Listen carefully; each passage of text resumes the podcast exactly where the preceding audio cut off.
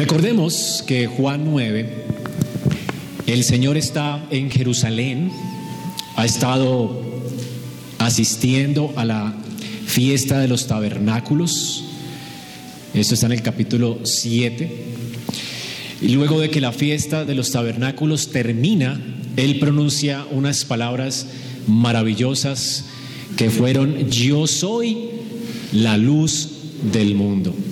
Y recordemos que Juan es eh, ha escogido palabras para mostrarnos quién es Jesús, para que creyendo en Él, para que creyendo que Él es el Hijo de Dios, pues tengamos vida en su nombre. Así que Juan no escribe todo lo que Jesús hizo en esa fiesta, por supuesto, ni todas las palabras que Jesús habló en esa fiesta, pero Juan escoge historias y las organiza con el propósito de que creamos.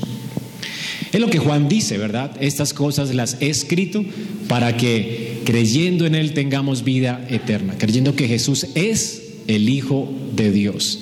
Así que Juan escogió después de la fiesta, después de la, de la eh, predicación de Jesús, después de que Él ha dicho, yo soy la luz del mundo, Juan escogió y seleccionó este milagro y lo puso aquí para seguir con su pensamiento, con su idea ¿Cómo es que Jesús es la luz del mundo? ¿Acaso son meras palabras y nada más? Bueno, no, no son meras palabras y nada más. De hecho, aquí tenemos un milagro creativo, uno de los milagros más gloriosos de la escritura. Jesús le da vista a un ciego de nacimiento. Y es lo que tenemos en el capítulo 9. Jesús pues demuestra también con hechos. Él no es solamente palabras, Él demuestra con hechos que Él es la luz del mundo. Y además, este, este milagro tiene una doble función. Bueno, los milagros demuestran quién es Jesús. De hecho, Nicodemo entiende que los milagros de Jesús hablan acerca de que Él viene de Dios. ¿Recuerdan esto cuando Él vino de noche? Señor, sabemos que tú vienes de parte de Dios, o maestro, o rabí. ¿Por qué? Por las señales que tú haces.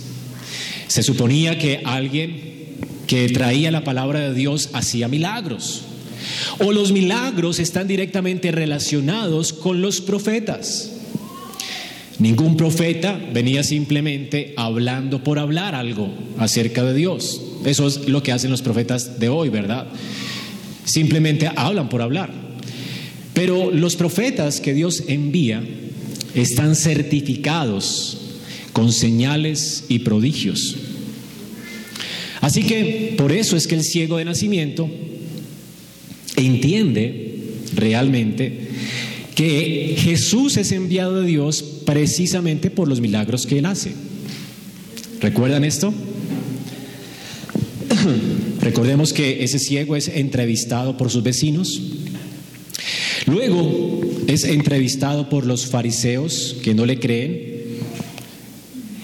Y los fariseos llaman a sus padres y sus padres dicen que realmente él es ciego de nacimiento, que efectivamente Jesús lo sanó a él.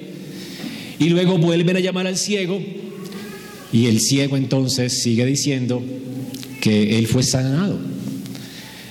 Sin embargo, los fariseos, a pesar de las evidencias, a pesar de que la evidencia del milagro es una demostración de que Jesús viene de Dios, de que él lo que ha afirmado él es cierto, sin embargo, ellos endurecen su corazón y no creen.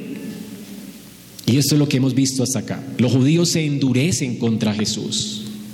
Han acordado matarlo. No quieren escuchar al ciego. Resisten la evidencia a pesar de que todo es muy claro, a pesar de que el ciego luego les dice, nunca se ha visto que alguien que no venga de Dios haga cosas como estas. Solamente alguien que viene de Dios puede hacer milagros como los que Jesús hizo. Sin embargo, ellos no quieren. Así que expulsan, expulsan al Hijo de Dios de la sinagoga. ¿Recuerdan? Hermanos, Jesús es menospreciado por ellos. En el versículo 59 dice que tomaron piedras para arrojárselas, pero Jesús se escondió y salió del templo. En el versículo 59 del capítulo 10. Y luego en el versículo 34 también hacen lo mismo, no solamente rechazan a Jesús, hacen lo mismo con el hombre, con el seguidor de Jesús. Este hombre se ha convertido en un seguidor de Jesús, aunque todavía no entiende que es el Mesías, cree que es un profeta a causa de los milagros que hace y a causa del milagro que fue hecho en él. Sin embargo, por ser seguidor de Jesús, lo expulsan. Dice, y respondieron y le dijeron, tú naciste del todo en pecado y nos enseñas a nosotros. Y entonces le expulsaron. Y esto es lo que sucede, hermanos. Jesús es rechazado por los líderes judíos y luego los líderes judíos expulsan al hombre que ha nacido ciego y que ha seguido a Cristo. Ahora, hermanos, y esto es lo que ocurre normalmente en nuestras vidas, en el contexto en el que vivimos. Y ocurre normalmente porque la gente, ¿por qué rechaza a los creyentes normalmente? ¿Por qué los creyentes han sido perseguidos normalmente en la historia? No han sido perseguidos porque no se sujeten a las autoridades superiores. De hecho, los creyentes se conocían por sujetarse al César. Sin embargo, el César los perseguía. ¿Por qué? Los creyentes no fueron perseguidos porque fueran eh, malos o perversos o que rechazaran a los judíos en el sentido de menospreciarlos, sino todo lo contrario, los amaban, querían ganarlos. El mismo Pablo dice cuánto amor tengo por mis compatriotas los judíos. De hecho, yo quisiera ser maldito a causa de, de ganarlos a ellos. Así que los creyentes siempre han buscado noblemente la salvación de las almas. Han visto a sus enemigos como el ministerio, como su ministerio. Ahora, ¿por qué? ¿Por qué es que los creyentes han sido perseguidos? Si cuando Roma y sus familias votaban a sus propios hijos y los dejaban en los caminos, en ese tiempo no existía el aborto, pero igual existía la misma perversión que proclama hoy el aborto. La gente no quería hijos y los botaba en la calle. Y casi que eran como abortivos. Lo dejaban allí en, sus eh, sangres. Era algo cotidiano. Y los cristianos se caracterizaron por recoger a estos niños y adoptarlos. Los creyentes siempre han hecho bien al mundo. De hecho, ellos han mostrado los poderes del siglo venidero. Y a eso nos llamó el Señor. Sin embargo, ¿por qué es que el mundo los odia tanto? Si ellos le hacen bien al mundo. Un creyente en una empresa no, siempre está, no está desperdiciando su tiempo, está trabajando bien para el beneficio de su jefe. Porque entiende que es responsabilidad glorificar a Dios con su trabajo. Así que él no anda robando a la empresa, él está siempre en favor de la empresa. Y sin embargo, muchas veces es odiado. ¿Por qué? Ahora el creyente es odiado no porque él no él está haciendo mal, Ahora si alguien es odiado porque está haciendo mal, pues con toda razón. Pero el punto es que no un creyente. Los creyentes hacen bien y son odiados. ¿Y por qué razón? No por lo que hacen, sino por el mensaje que proclaman. La gente odia a Cristo y por eso se enciende contra Cristo y su mensaje. La gente no quiere a Dios. La gente no quiere ver la gloria de Dios, por eso los creyentes han sido perseguidos. Son personas que hacen bien, que proclaman al rey. Y es por esto que este hombre es perseguido. Es por eso que Cristo, la gente no quiere a Cristo. Es por eso que Cristo es perseguido. Y es por eso que sus seguidores son perseguidos por el reino que proclaman. Cada hombre, desde la caída, ha proclamado ser Dios. Cada hombre desde la caída ha pensado que es un Dios neciamente. Y ha sacado a Dios de su vida y no quiere un rey en su vida. Y es por eso que detesta al único Dios verdadero, quien es rey sobre todo. Y no lo quiere. El hombre en su maldad rechaza a Dios, aborrece a Dios. Y es por eso que aquellos a quienes Dios salva son perseguidos. Ahora, hermanos, noten esto. Lo que tenemos entonces en el versículo 35 de Juan 9 no es el final de la historia. Es decir, el final de la historia no es el rechazo de Jesús y el rechazo del ciego. Hermanos, no es el final de la historia, que el mundo nos rechace. Aquí podríamos decir pobre de nosotros, ¿verdad? Y tener conmiseración de nosotros, hermanos, pero ese no es el final de la historia. El final de la historia es mucho más glorioso que el rechazo del mundo hacia nosotros. O el que nos menosprecien. O que en esta vida la gente nos tome por lo menospreciado. Como lo vil del mundo. Así nos ve el mundo. Como la gente torpe, tonta, que sigue los pasos de alguien más. Pero eso no importa, ese no es el final de la historia. Hermanos, el final de esta historia es que este hombre rechazado, bueno, el final de esta historia es que el Cristo que es menospreciado es el rey del templo. Así que no importa si expulsaron a este ciego del templo, porque el rey va a buscarlo. Y esto es lo increíble del texto. Y lo increíble del texto es que este hombre que es rechazado es buscado por el pastor de Israel, por el rey de Israel, por el dueño de ese templo. Así que no importa que los hombres nos menosprecien cuando el Dios omnipotente y poderoso nos ha aceptado por su gracia en su reino. Deja que este mundo, no importa si te menosprecia, este mundo pasará. Y al final todos van a tener que rendir cuenta delante de Dios y al final toda rodilla temblando se va a postrar delante del Rey y va a confesar que Cristo es el Señor, así sea a la fuerza. Pero todos van a tener que compadecer delante de Él. Así que el énfasis del texto no es la persecución, sino la grandeza de la gracia de Dios que busca, que busca al pecador, lo restaura en su, en su reino y en su gloria. ¿No es esto esperanzador para nosotros? El buen pastor de Israel está buscando a este hombre y este ciego que era un hombre ciego, ahora ve la luz, puede ver la gloria de Dios en la faz de Jesucristo. Esto es lo glorioso. Hermanos, el énfasis del cristianismo no es pobre nosotros, los perseguidos. Estamos aquí para celebrar, hermanos, la gracia de Dios. No es pobre nosotros, sino que grande es Dios, que siendo ciegos nos ha mostrado su luz y su grandeza. Pobre el mundo, que, nos menos, que lo menosprecia. Porque no te menosprecia a ti, lo está menospreciando a Él. Y tú te has dado cuenta quién es Él y su increíble valor y su gran amor y su gracia. Esto es lo sorprendente de este texto. Por eso, hermanos, el Salmo 27 dice, aunque mi padre y mi madre me dejaren, es el testimonio de este ciego. Los papás no querían a, a este ciego, Israel no quería a este hombre a causa de que se convirtió en seguidor de Jesús. Los padres lo habían abandonado hace tiempo por su ceguera. Si tú amas a un hijo, no lo pones a mendigar en la calle, ¿verdad? Él tenía papás. Sin embargo, lo habían despreciado. Este hombre había sido despreciado por Israel, había sido despreciado por su familia. Pero el Salmo 27 dice, aunque mi padre y mi madre me dejaran, con todo, Jehová me recogerá. Qué consuelo, hermanos. Enséñame, oh Jehová, tu camino y guíame por la senda, dice el salmista, de, rectitud a causa de mis enemigos. No me entregues a la voluntad de mis enemigos, porque se han levantado contra mí testigos falsos y lo que respiran crueldad.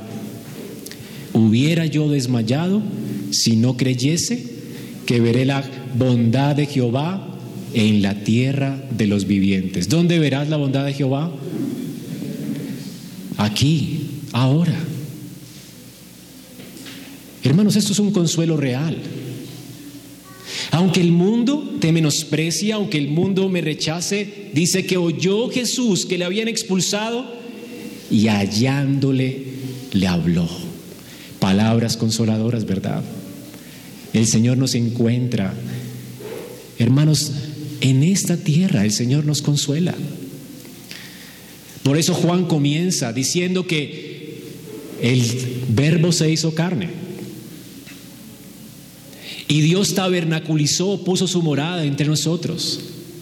Y los creyentes vimos su gloria. Qué consuelo. Vimos su gloria lleno de gracia y de verdad. Todo creyente puede entender esto, hermanos, porque hemos visto la gloria del, Señor. Así que llega un punto en nuestra vida en que nada más importa a la luz de lo que conocemos.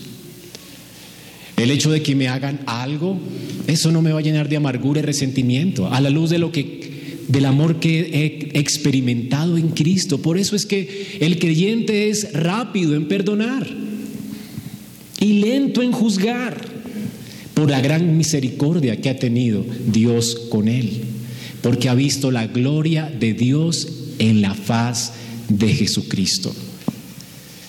Mm, seguramente este ciego vio a Jesús, obviamente, en carne, ¿verdad? Tú un día lo verás en carne, pero el Espíritu de Dios ha abierto tus ojos para que veas su gloria resplandeciendo en su palabra. Y esto es glorioso. El consuelo, hermanos, cuando tú estás allí haciendo tu devocional y de repente estás considerando el carácter de Cristo y te quebranta su amor y entiendes que su presencia está contigo y la experimentas y te quebrantas. ¿No es eso acaso experimentar lo mismo que este ciego? ¿Y cómo cae de rodillas y le puedes adorar y sabes que Él está contigo todo el tiempo? Eso es glorioso, hermanos. Eso es un gran consuelo. Saber que el Señor está aquí con nosotros en este lugar. Que nuestras canciones no simplemente son canciones bonitas que cantamos al aire, sino que Él está aquí presente y nos oye. Que su gloria está en este lugar porque Él la ha prometido y así lo hace. Él está aquí en este lugar. ¿Has visto su gloria acaso? ¿No es a eso lo que venimos aquí a adorarle a Él, a contemplar su gloria? Como lo hizo este ciego? Hermanos, esto es de lo que gozan los creyentes. Así que este no es un texto que termina mal. Oh, perseguidos, no, es un texto que termina con adoración. Los creyentes gozamos de visión espiritual. Y esto es un increíble consuelo. Vimos su gloria. Ahora, hermanos, el texto habla acerca de dos cosas. La visión espiritual, que es la que experimenta este hombre, y la ceguera espiritual de los líderes de Israel. Y así dividiré mi texto en esta mañana. La ceguera espiritual es como una metáfora, o sea, o la ceguera física es una metáfora de la ceguera espiritual, para que entendamos esto. Cuando hablamos de la vista espiritual, de la visión espiritual, quiere decir que hay gente que es ciega espiritualmente. Y para la ceguera espiritual, Dios permite los ciegos en el mundo. Los ciegos de alguna manera, recuerdan que el Señor estaba ciego para que se manifestaran las obras de Dios. Ok, la ceguera de este hombre en un sentido era como una parábola viviente, como una metáfora más bien viviente de lo que significa nuestra salvación. ¿Cómo es que Dios nos da la vista a nosotros? Y obviamente la Biblia asegura, o más bien siempre está comparando la ceguera física con la espiritual. ¿Qué es la ceguera espiritual? ¿Quién es un ciego en la Biblia?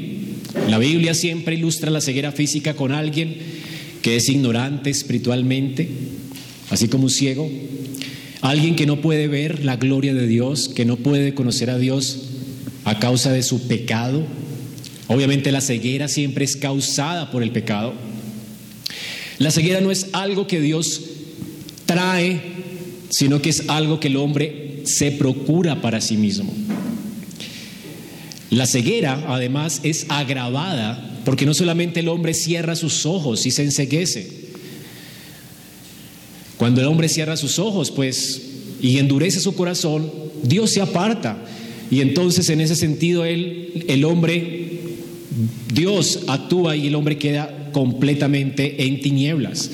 Y la, ceguera es agravada en el sentido en que el hombre ahora está viviendo en el ámbito del engaño de Satanás o en la esfera del dominio de, de Satanás. Esto es lo que dice Efesios 5:11. El mundo está bajo el poder de las tinieblas, bajo el poder del maligno.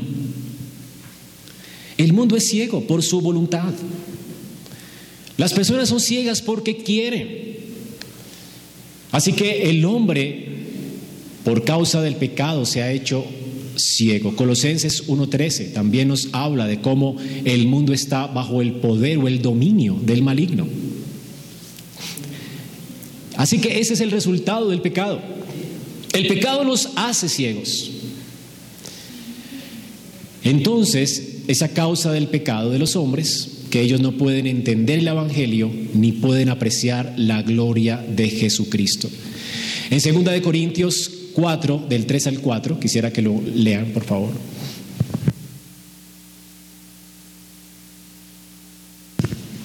Segunda de Corintios 4, del 3 al 4. Dice así la palabra de Dios. Pero nuestro evangelio está encubierto. Entre los que se pierden está encubierto.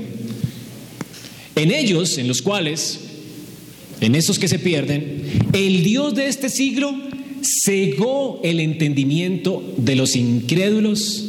¿Con qué propósito? Para que no les resplandezca la luz del Evangelio de la gloria de Cristo, el cual es la imagen de Dios. ¿Por qué es que la gente no entiende el Evangelio? Porque el hombre se ha rebelado contra Dios y se ha hecho ciego. Y se ha entregado al dominio o la esfera del poder de Satanás, voluntariamente. Y entonces Satanás nunca lo va a iluminar, sino que lo cega más, trae más oscuridad sobre su vida, lo que Pablo está diciendo acá.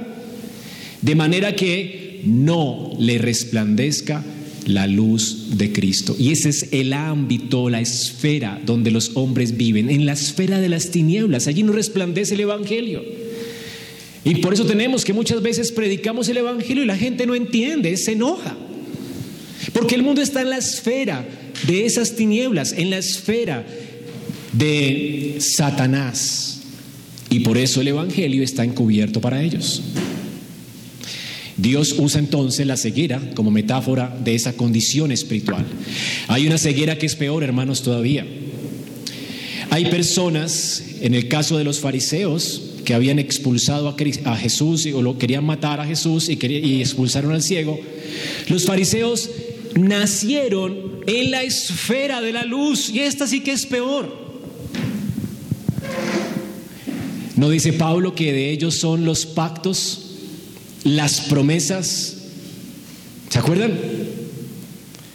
Hermanos, de ellos eran los pactos, las promesas de Dios. Ellos nacieron en la esfera donde es posible la bendición. Ellos no nacieron en la esfera de las tinieblas. De hecho, Dios siempre les llamó santos, apartados, mi pueblo santo, mis hijos. Sin embargo, voluntariamente, aún naciendo dentro de la esfera donde es posible ser salvos, ellos se endurecieron y cegaron sus ojos. ¿No es terrible esto? Algunos piensan que Cristo va a tener que reinar aquí por un tiempo para que se demuestre que la gente aún que Cristo venga aquí no se sujetará a Él. El punto es que ellos, eh, la teocracia ya sucedió en el Antiguo Testamento. Cristo juntó un pueblo porque fue el Señor Jesús quien juntó a un pueblo en el Antiguo Testamento, que fue su iglesia. Y reinó sobre ellos. Fue Cristo mismo quien ungió al profeta David y lo puso por rey sobre Israel. Eso era una teocracia, no era una democracia. Dios impuso un rey sobre Israel. Y a pesar de que era una teocracia, a pesar de que ellos vivían en esta teocracia, a pesar de que era muy claro para ellos las demandas del Evangelio, a pesar de que Dios les llamó al arrepentimiento y a la fe, ellos endurecieron su corazón para con Dios. Y tú lees en los profetas, en Jeremías 5:21, que el Señor dice, Oíd esto, pueblo necio y sin corazón, que tiene ojos y no ve, que tiene oídos y no oye. Hermanos, el Señor está diciendo aquí que Israel tenía ojos, pero se negaron a ver, endurecieron su corazón, tenía oídos, se negaron a escuchar, taparon sus oídos. Eso es algo voluntario. Y fue lo que leímos hace ocho días de los fariseos, ¿verdad? ¿Acaso no estaba resplandeciendo para ellos la luz de Cristo? ¿Acaso el milagro no era evidente? ¿Acaso el mismo ciego que fue ciego no les hizo notar que su milagro era algo anormal y que nunca había sido hecho por nadie y que solamente Dios, alguien que venía de Dios podría hacer esto? Sin embargo, ¿qué hicieron ellos? Endurecieron su corazón. Isaías 43, 8 dice, sacad al pueblo ciego que tiene ojos y a los sordos que tienen oídos. Isaías 44, 18 dice, mi pueblo no sabe ni entiende, porque cerrados están sus ojos para no ver. Ellos lo hacen voluntariamente y su corazón se cerró para no entender. Ahora refiriéndose entonces a estos líderes apóstatas de Israel. También Isaías escribió en Isaías 56, 10 que ellos amaban la oscuridad, amaban cerrar sus ojos y el dormir. Y el Señor dice de los líderes de Israel, sus atalayas, los atalayas de mi pueblo, los que he puesto allí sobre mi pueblo, son ciegos. Todos ellos ignorantes, todos ellos perros mudos, no pueden ladrar. ¿Para qué sirve un perro? Ve venir el peligro y ¿qué hace en la casa? Ladrar. Ni para eso servían ellos. Venía el peligro y estos atalayas de Israel no advertían al pueblo. Estaban ciegos. Ciegos al peligro. Ciegos a las cosas. A causa de que amaban el dormir, amaban su pecado. A pesar de que Dios habló claramente a ellos, ellos se negaron a escuchar y cerraron sus oídos y cerraron sus ojos. Ahora, ¿y entonces qué Dios hace cuando sucede esto? Es una ceguera peor, ¿verdad? Porque es una ceguera a la luz de la grandeza, de la gracia de Dios. Estamos hablando de gracia, hermanos. Dios siempre ha dado gracia a Israel. En, la, escritura Dios no trata a la gente de manera distinta, siempre les ha tratado igual. Abraham fue salvado por gracia, al igual que nosotros. Y Dios había demostrado su gracia a Abraham y su gracia a Israel al sacarlo de Egipto, al librarlo de la esclavitud. Dios se ha mostrado bueno para con Israel. Jesús hasta el momento se ha mostrado bueno para con Israel. Una y otra vez les está diciendo, arrepiéntanse, no hombre, arrepiéntanse.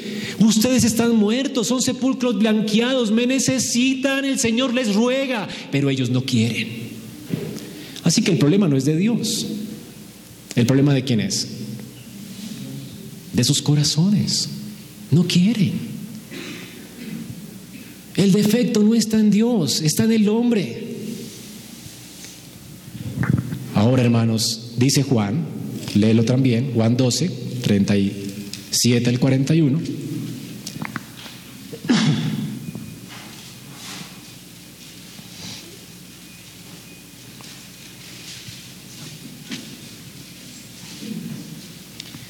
Pero a pesar de que había hecho tantas señales delante de ellos que no creían en él.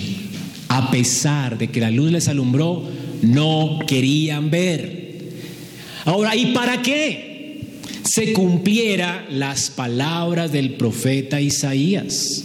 El Señor ya ha anticipado esto antes. ¿Y qué dijo Isaías? Señor, ¿Quién ha creído a nuestro anuncio? Isaías, ¿recuerdan que fue llamado por Cristo mismo?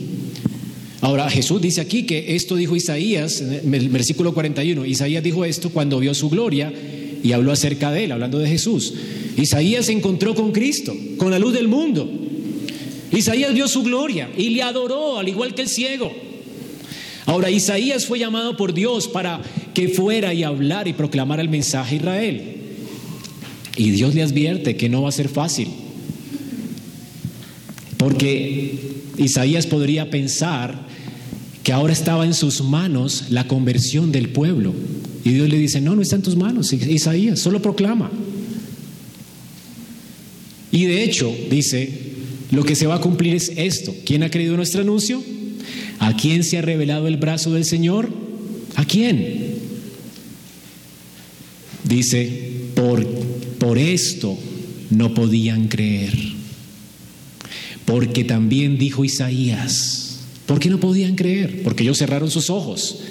Y luego entonces Dios les cegó también a ellos. Dios los ciega cuando ellos deciden cerrar sus ojos.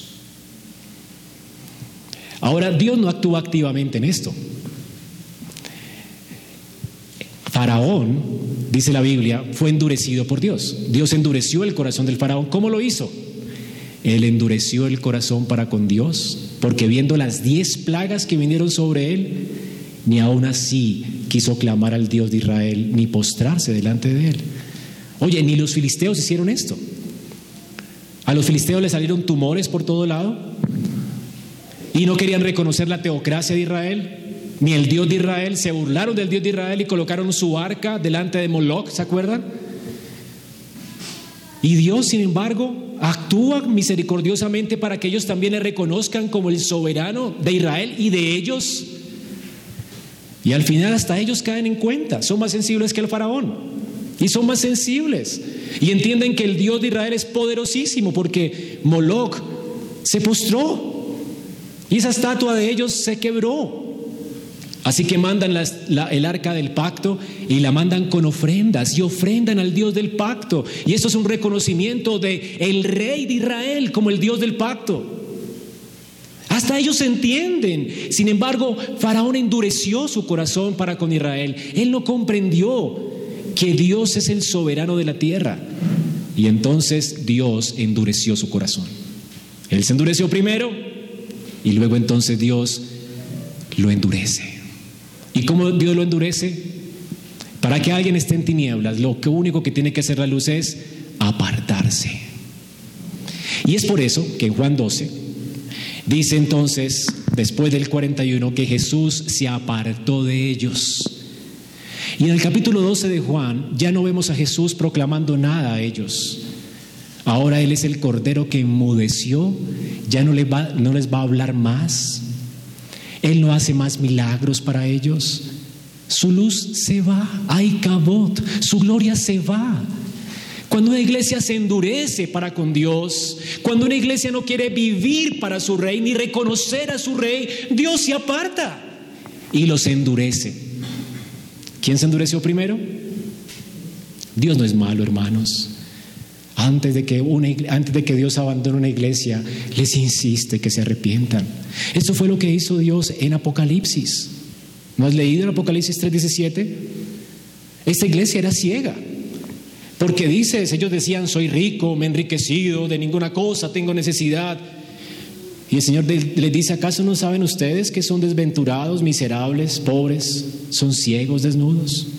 Ustedes me necesitan. Y eran una iglesia, al igual que la, iglesia del Antiguo Testamento.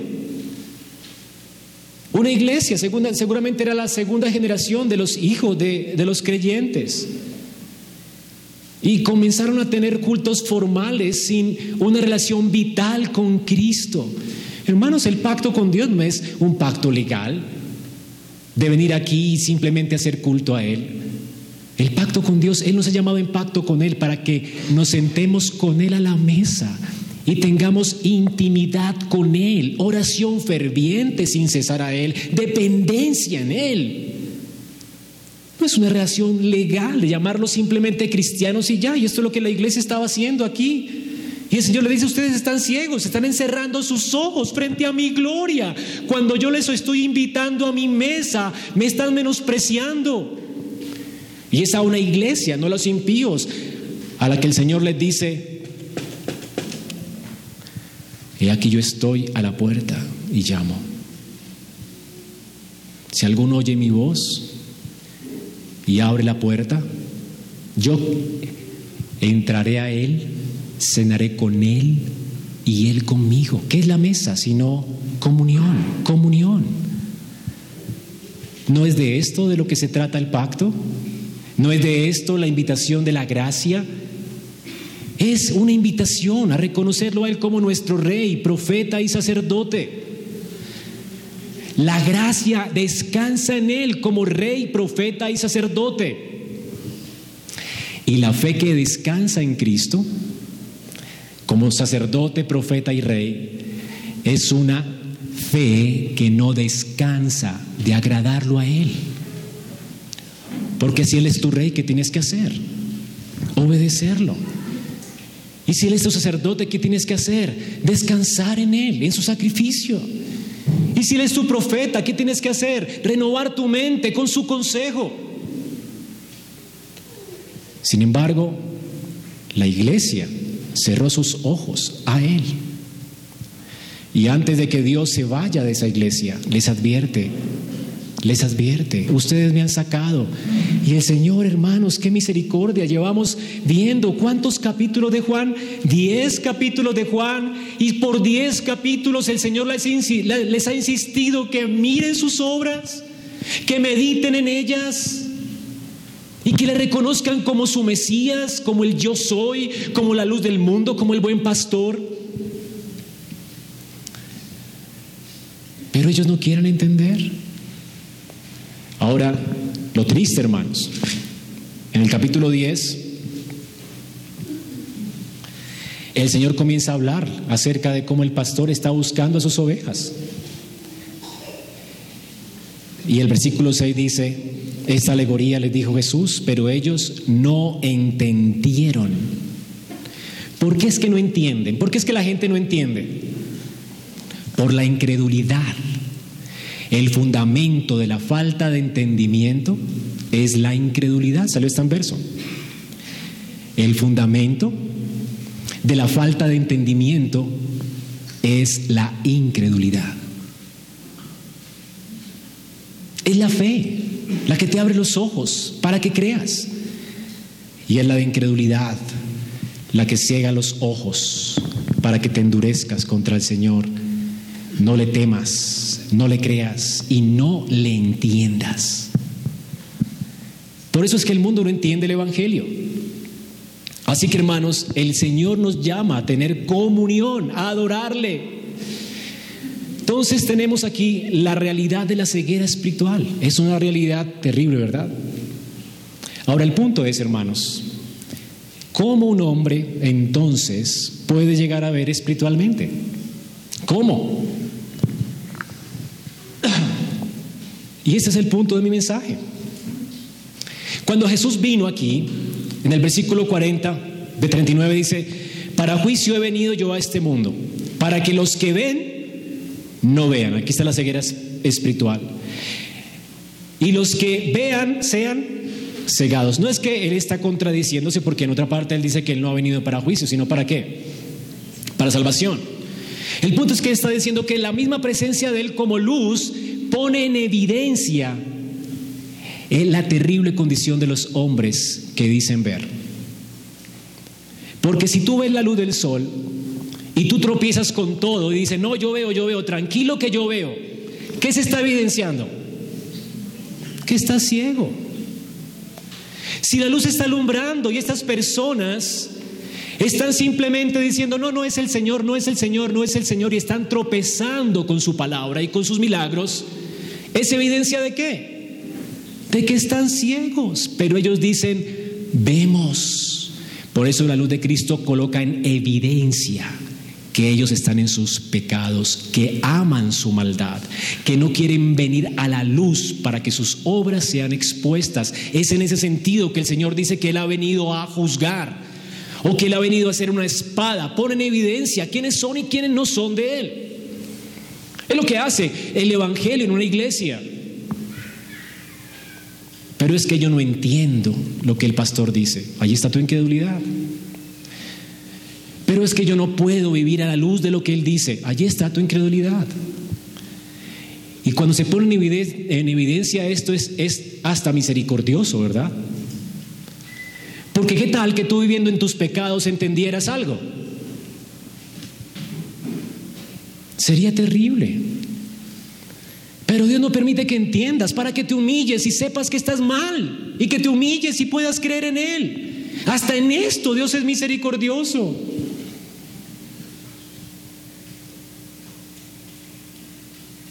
Y a veces hasta nos enojamos, ¿verdad? Porque el Señor dice aquí, ustedes no, me, no, me, no pueden oír mi, mi, voz, ¿verdad? Porque no son de mis ovejas. Y hay gente que se enoja. O sea que si yo no sigo a Jesús, entonces no soy de su rebaño, entonces voy a perecer en el infierno y se enojan. Pues el enojo es evidencia de que está mal, de que está ciego, porque la luz les está alumbrando y ellos siguen tropezando con sus palabras. Eso es misericordia. Amigo, Dios no quiere que perezcas en el infierno. Dios sigue llamando a los hombres al arrepentimiento. Él no quiere que perezcas por tu ceguera. Ahora el punto aquí es, ¿qué es lo que, qué es lo que pasa para que alguien que no ve pueda ver? Porque eso es el colmo, ¿verdad? Hay gente que puede estar en la iglesia y no ver. Pues que el mundo no puede ver, está bien, están en la esfera de las tinieblas, pero estando en la esfera del pacto, hay gente que no puede ver. Ahora, ¿cómo es posible, Señor? ¿Qué es lo que hace la diferencia? Hermano, este milagro pone en evidencia lo que sucede espiritualmente en el corazón de un hombre, la realidad de la visión espiritual. ¿Cómo ocurre esto?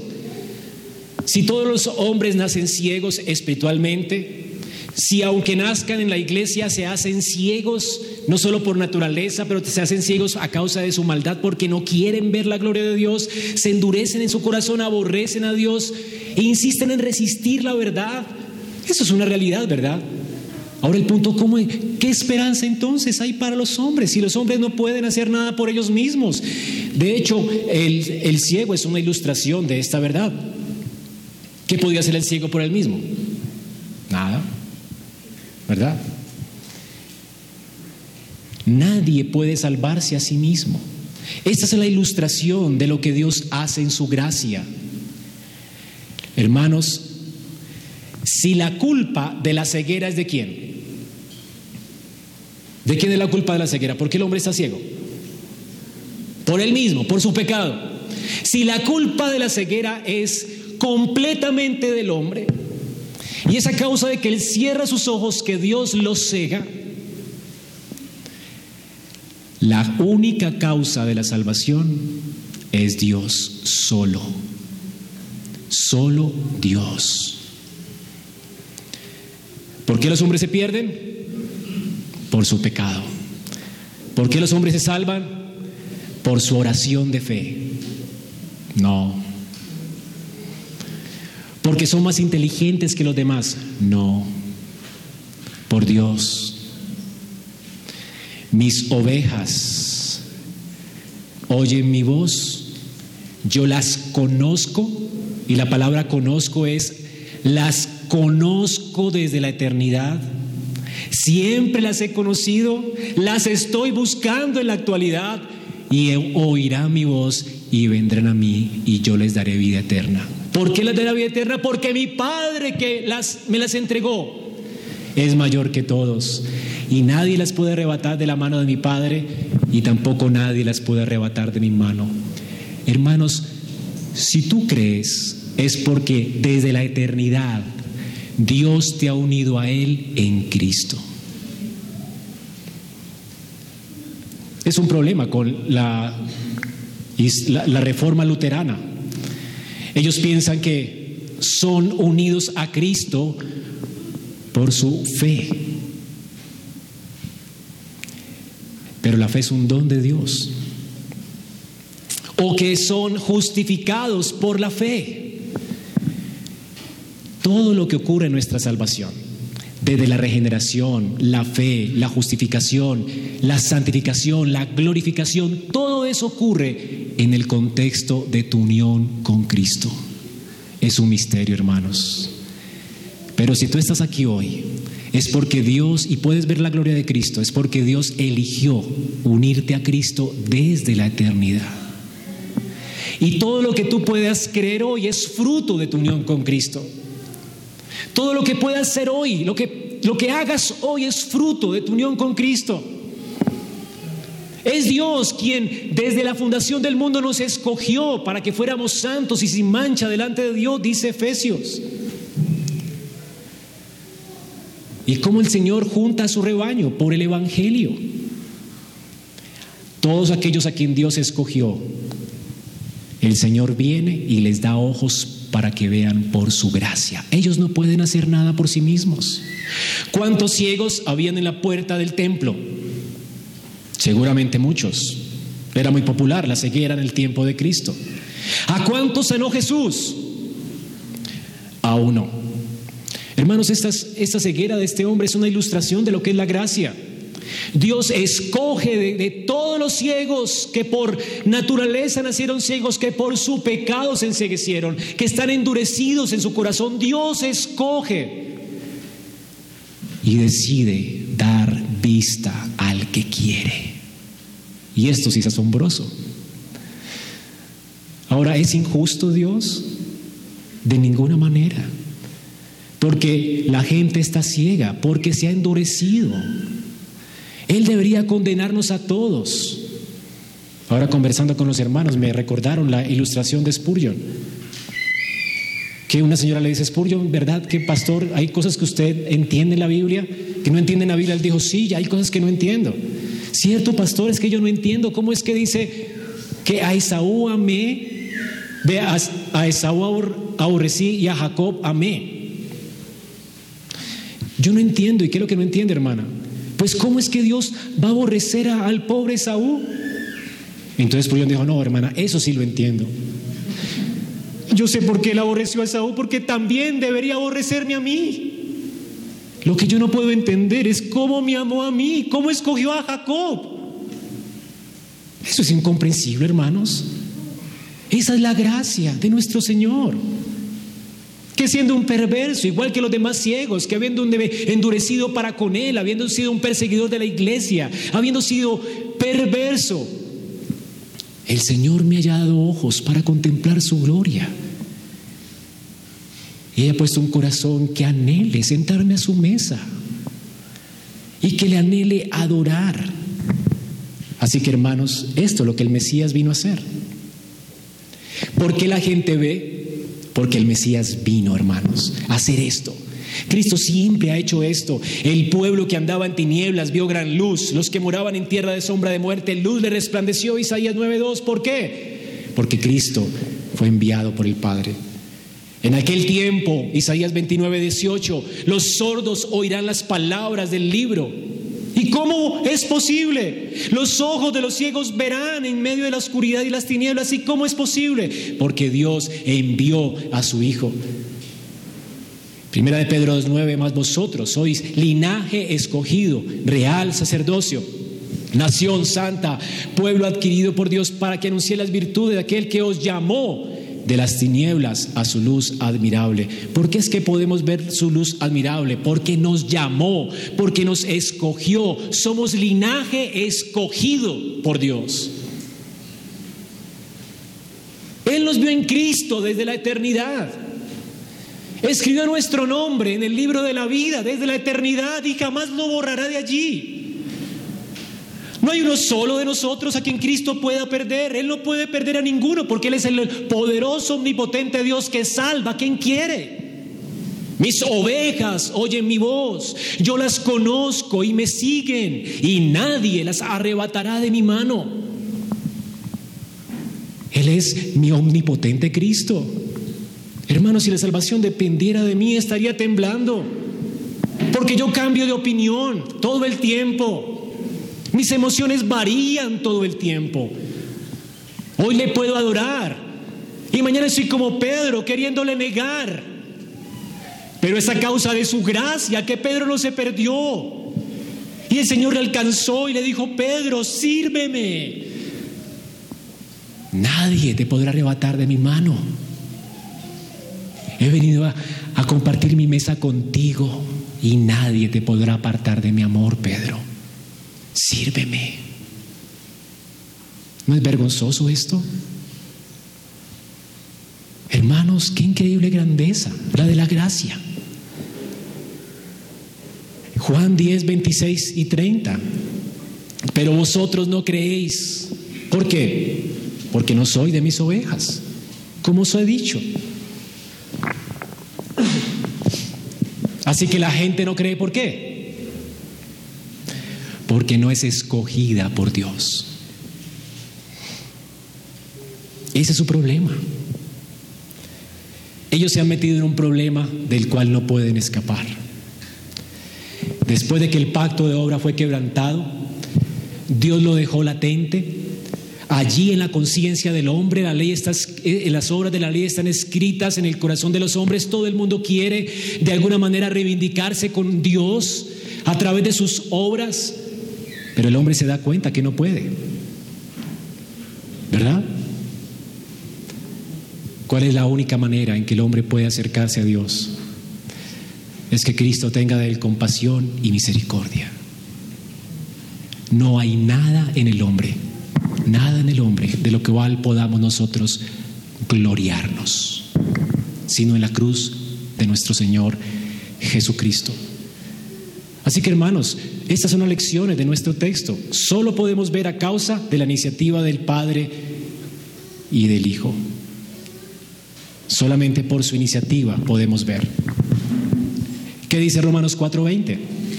¿De quién es la gloria por nuestra fe? Romanos 4:20 dice, tampoco dudó por incredulidad. Está hablando de, Abraham, ¿verdad?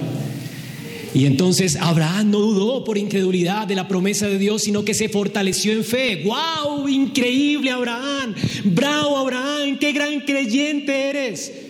Y Pablo dice, ah, espere, dando gloria a Dios.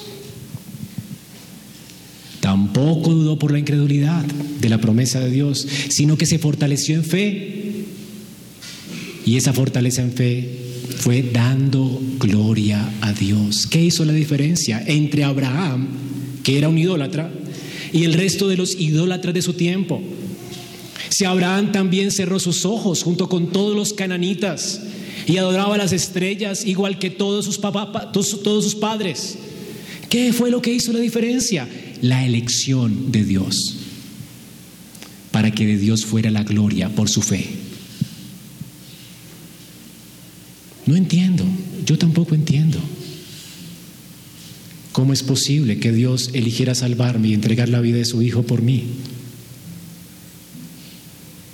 Este ciego de nacimiento ilustra esto, hermanos. Dios tuvo que venir a él en la persona de Cristo. Fue así como Cristo llamó a un hombre como Saulo de Tarso, siendo ciego espiritualmente, que perseguía a la iglesia. Cristo no alcanzó. Cuando él estaba persiguiendo a la iglesia, él no quería a Cristo. Cristo vino a salvarlo a él. Por eso el Señor dice, el Hijo del Hombre vino para buscar y salvar. Y es lo que tenemos en nuestro texto. Jesús oyó que le habían expulsado y hallándole le dijo, ¿crees tú en el Hijo de Dios? ¿Quién es, Señor, para que crea? El Señor vino y le, encontró. El Señor dice en Juan 15, 16, no me elegisteis vosotros a mí, sino que yo os elegí a vosotros y os he puesto para que llevéis fruto. ¿Por qué es que podemos dar fruto los cristianos? Porque es que podemos mostrar la gloria de Dios. Porque es que podemos amar su ley. Porque es que podemos ir creciendo como la luz de la aurora que va en aumento. Por su elección. Por su gracia. Porque nos unió a Cristo desde la eternidad. No me elegisteis vosotros a mí. Yo os elegí a vosotros. Y es porque yo les elegí a ustedes que ustedes pueden pedir todo lo que quieran y yo lo haré. Es posible que un pecador como yo pueda venir delante de ti, Señor, y pedirte lo que quiera para que obres en mi vida y, hagas esto que yo quiero, que viva yo de acuerdo a tu voluntad. El Señor dice, sí, es posible. Pero soy un vil pecador. Sí, es posible, porque yo decidí amarte, aunque eras un vil pecador. Yo te escogí para eso, para que tengas comunión conmigo y para que esa comunión redunde en frutos dignos que me glorifiquen. El Señor quiere obrar en nuestras vidas. Y el Señor quiere que te acerques a Él a pesar del pecado. No porque Él nos ame con el pecado y todo. Él nos ama a pesar del pecado, pero Él nos quiere limpios. Él vino a prepararse para ser una iglesia limpia, que no tiene ni mancha, ni arruga, ni cosa semejante. Pero el Señor va a comenzar esta obra en nosotros. Es su obra. La Justificación es una obra de la libre gracia de Él. Él libremente escogió tomar personas dañadas por el pecado, restaurarlas, regenerarlas, glorificarlas, santificarlas, limpiarlas. La santificación, la justificación, la glorificación son obras de la libre gracia de Dios. Si le estás enseñando a tus hijos el catecismo, ¿no dice esto el catecismo? ¿Qué es la justificación? Una obra de la libre gracia de Dios. Dios libremente decidió justificarnos. ¿Qué es la santificación? No, ahí sí yo colaboro, ¿verdad? Yo estoy, es una obra de la libre gracia de Dios. Es por esa obra que tú aborreces más y más el pecado y es por esa obra de Él en tu corazón que tú amas más y más la justicia. ¿No es increíble? Señor, entonces no hay gloria para mí. No. ¿Y mi corona qué haré con ella? La arrojarás, la arrojarás a sus pies. No a nosotros, Jehová, no a nosotros, sino a tu nombre sea la gloria. El Señor es el iniciador de nuestra salvación, es el que toma la iniciativa en nuestra salvación. Así que este hombre, al ser unido a Cristo, ya había reconocido a Cristo como profeta, ya había reconocido a Cristo como alguien que venía de Dios. ¿Qué le faltaba a él? Reconocer a Cristo como el Rey, el Mesías, como Dios con nosotros.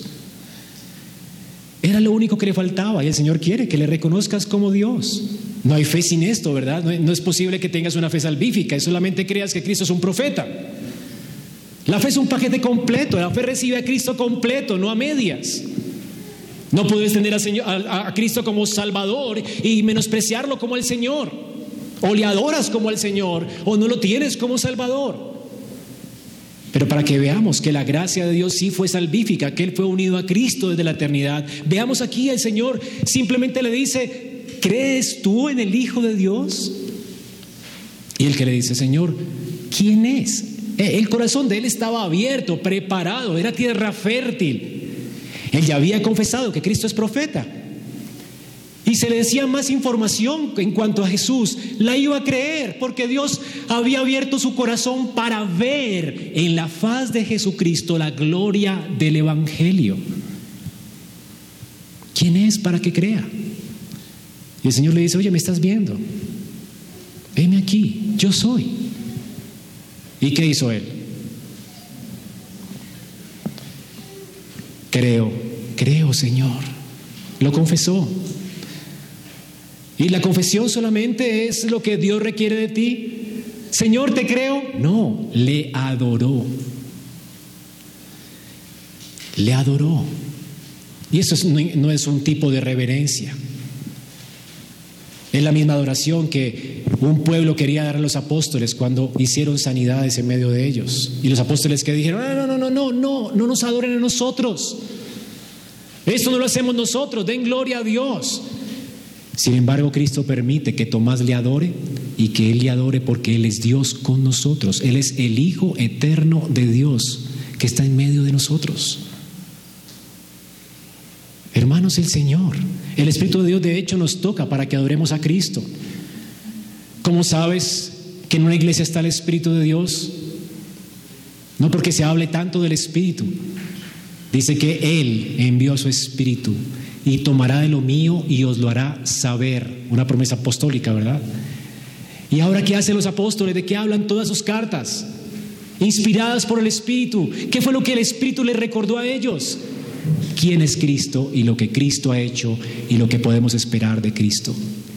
Es Cristo.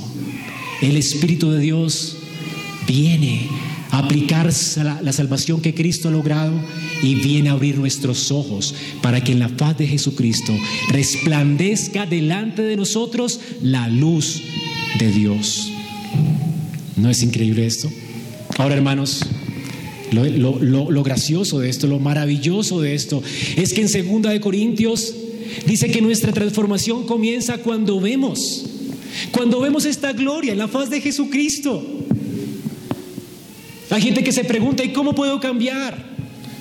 Si estoy atado al pecado, ¿cómo puedo cambiar? Tú no puedes cambiar. Tú no lo puedes hacer. Es una obra de la libre gracia de Dios. ¿Y dónde está mi aporte? Tu aporte es que te vas a deleitar. Si Dios obra en ti, te vas a deleitar en Él. Y como el, hombre este, vas a creer en Él y le vas a adorar. Y entonces, ¿qué voy a hacer? Mientras le adoras, le contemplas y contemplas su gloria, tú vas siendo transformado en su imagen. Así es que cambia un cristiano. Un cristiano no cambia con mucho esfuerzo.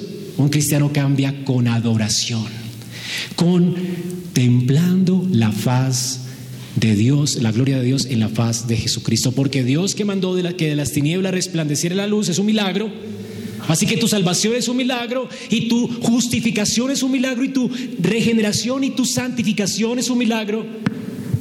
Es un milagro igual que cuando Dios dijo, hágase la luz. Él mismo, el mismo Dios que hizo eso, Él resplandeció en nuestros corazones para la iluminación del conocimiento de la gloria de Dios en la faz de Jesucristo. Y dice Pablo que en la medida en que vemos a Cristo y su gloria, vamos siendo transformados en la misma imagen por el Espíritu de Dios. ¿No es maravilloso, hermanos? Ahora, a manera de aplicación para terminar, ¿Cómo te das cuenta tú que ves, que tienes vista espiritual, que ya no estás ciego? Como los fariseos, ¿cómo te puedes dar cuenta de esto? La Biblia nunca dice, haz esto para que, para que veas. La Biblia siempre dice indicativos. Si esto sucede es porque tú has visto. Si esto no ha sucedido es porque estás ciego y necesitas arrepentirte y venir a Dios para que Él te dé vista. Ahora, la pregunta, hermanos, ¿cómo es que una persona puede ver espiritualmente? ¿Cómo es? Solamente por la gracia de Dios. Solamente por la gracia es que le puedes atesorar como tu profeta, rey y sacerdote. ¿Y cuál es el indicativo? ¿Cómo sé que he visto? Tú le adoras, tú le confiesas. El Señor demanda de ti una confesión y tú sin ninguna vergüenza, este hombre delante de los hombres dijo, Señor, creo creo, creo. Es una confesión pública de fe. ¿Y qué más hizo? Le adoró, le adoró. Así sabes que eres hijo de Dios. ¿Has creído en Jesucristo? ¿Has visto en Él la gloria de Dios? Ahora, y si has creído, una cosa no es sin la otra. Nadie puede pararse delante de las cataratas del Niágara, ¿verdad? Y estar chateando. A no ser que haya vivido ahí por mucho tiempo y se acostumbre, que a veces a la gente le pasa, ¿verdad? Que se acostumbra a lo, maravilloso. Pero, hermanos, si tú estás frente a un espectáculo tan glorioso, tan grande, una creación de Dios tan maravillosa, ¿cuánto no más si tú has visto la grandeza de tu Creador en la faz de Jesucristo? ¿Seguirá tu vida igual? Eso sería mentira. Nadie puede seguir igual se ha contemplado la gracia de Dios, le adora, le adora. ¿Cómo sé que Saulo es hijo de Dios? Si él era un perseguidor. ¿Se acuerda de, el, quién era? Creo que era Ananías, no. El que le predicó a Saulo. Bueno, no me acuerdo cómo se llamaba, pero el Señor le dice a él, ve a donde Saulo, porque él me va a ser testigo. ¿Se acuerdan? Señor, tengo miedo de Él. ¿Cómo sé que Él es un cristiano? Ve porque he aquí Él ora. Es un hombre de oración. Es un hombre dependiente de Cristo. Es un hombre que ha entendido su estupidez y su ceguera. Es un hombre que ha entendido que no puede hacer nada sin que Cristo le alumbre. Es un hombre que está intentando interpretar su vida ahora a partir de que Cristo le cambió, interpretar la luz de Cristo, de su sabiduría.